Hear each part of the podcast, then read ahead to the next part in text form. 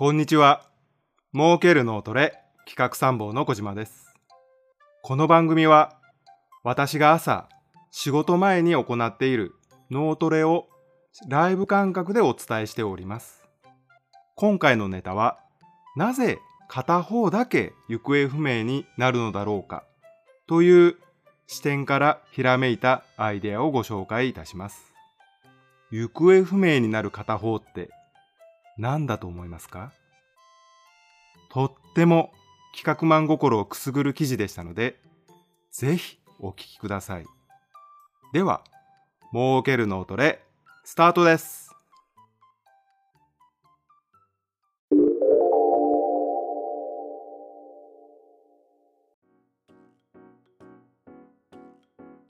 相棒は自由に選べる。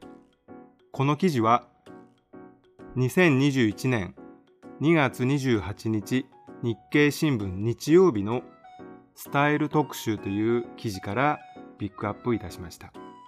記事の内容を抜粋してご紹介いたします。バラバラで選べるなんて面白いなと興味を持った。都内で働く椎根遥さんが話すのは靴下についてだ。ソックスブランド SOS は右足と左足のペアではなく片方ずつ販売する。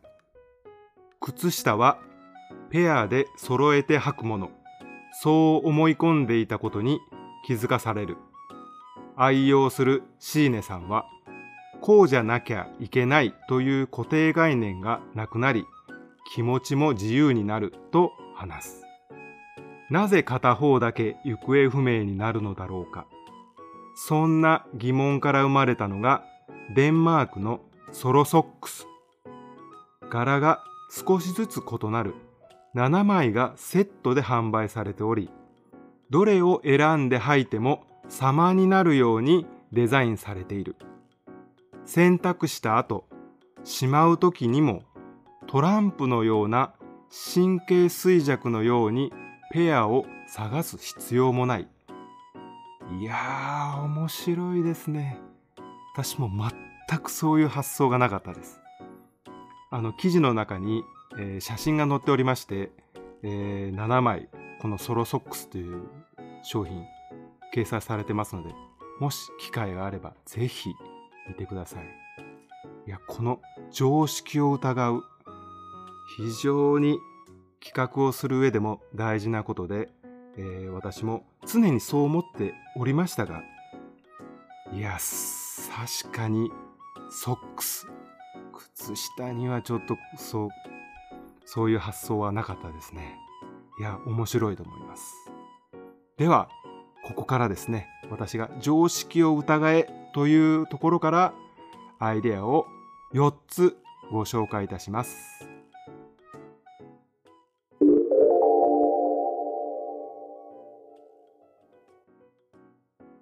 常識を疑え。この視点からですね、えーアイデアを4つご紹介いたします。まず1つは、私はランニングをするので、ランニングをするときに履く靴下が5本指の靴下を履いておるんですけど、すぐに親指だけ穴が開きます。でも、靴下を履いている理由は、足の5本指がそれぞれこうバラバラになるところがとてもあの走っていて気持ちがいいので、ここの機能だけ残してればいいんです。ですけど、親指だけ穴が開くので、どうにも気になりますので、親指の、例えば第一関節の部分だけもう穴が開いていると。そういう靴下、5本指の靴下というのがあればですね、なかなか穴が開かなくて、ランニングする私にとってはとても便利な靴下だなと思います。これがまず一つです。もう一つはバッグ。バッグですけど、本体と肩紐はもう別々で売る。本体だけ買って自分好みの肩紐をまた別で買う。もちろん同じ店の中に本体だけ置いてあって、えー肩紐はまた別のコーナーで置いてある。それで本体を選んで肩紐を選ぶ。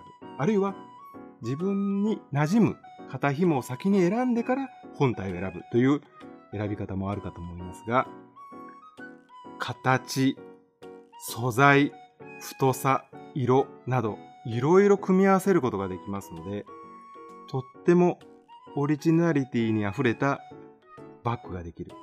もちろんバッグだけではなくて、リュックでもできますよね。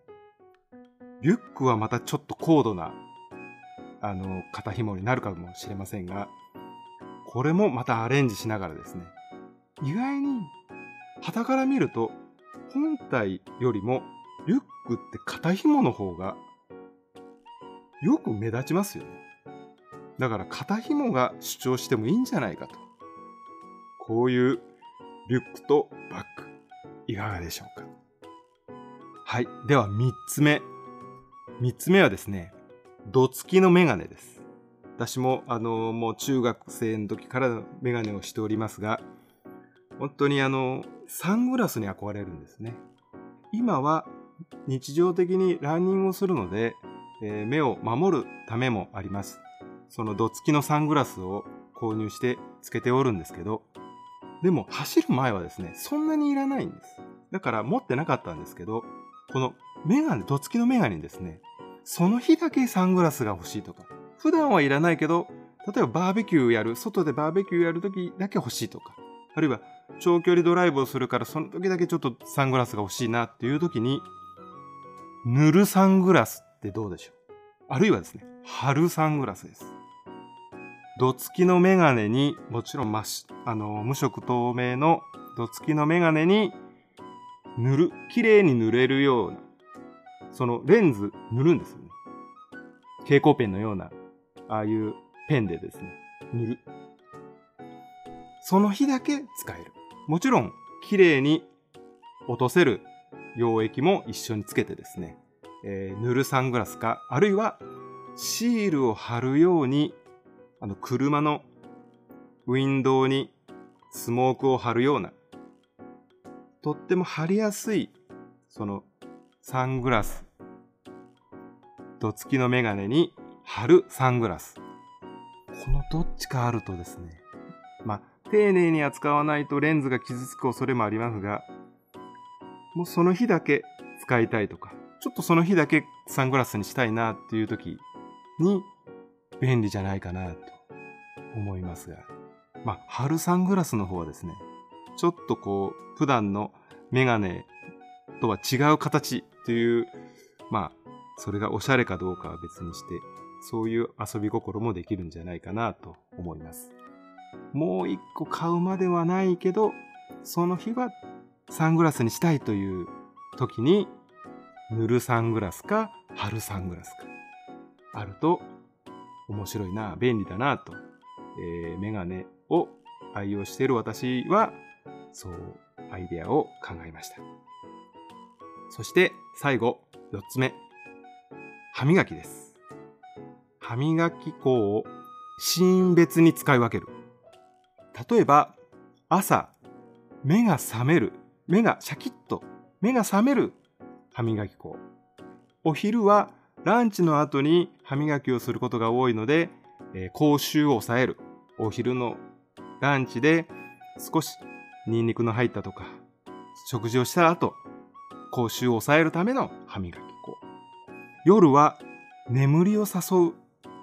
まあ、睡眠薬入れるわけにいかないんですけど、快眠できるような歯磨き粉ができると癖になるんじゃないかなと。朝、昼、夜と3回使い分ける。シーン別に使い分ける歯磨き粉があるといいんじゃないかなと。面白いかなと思いますが、えー、4つ。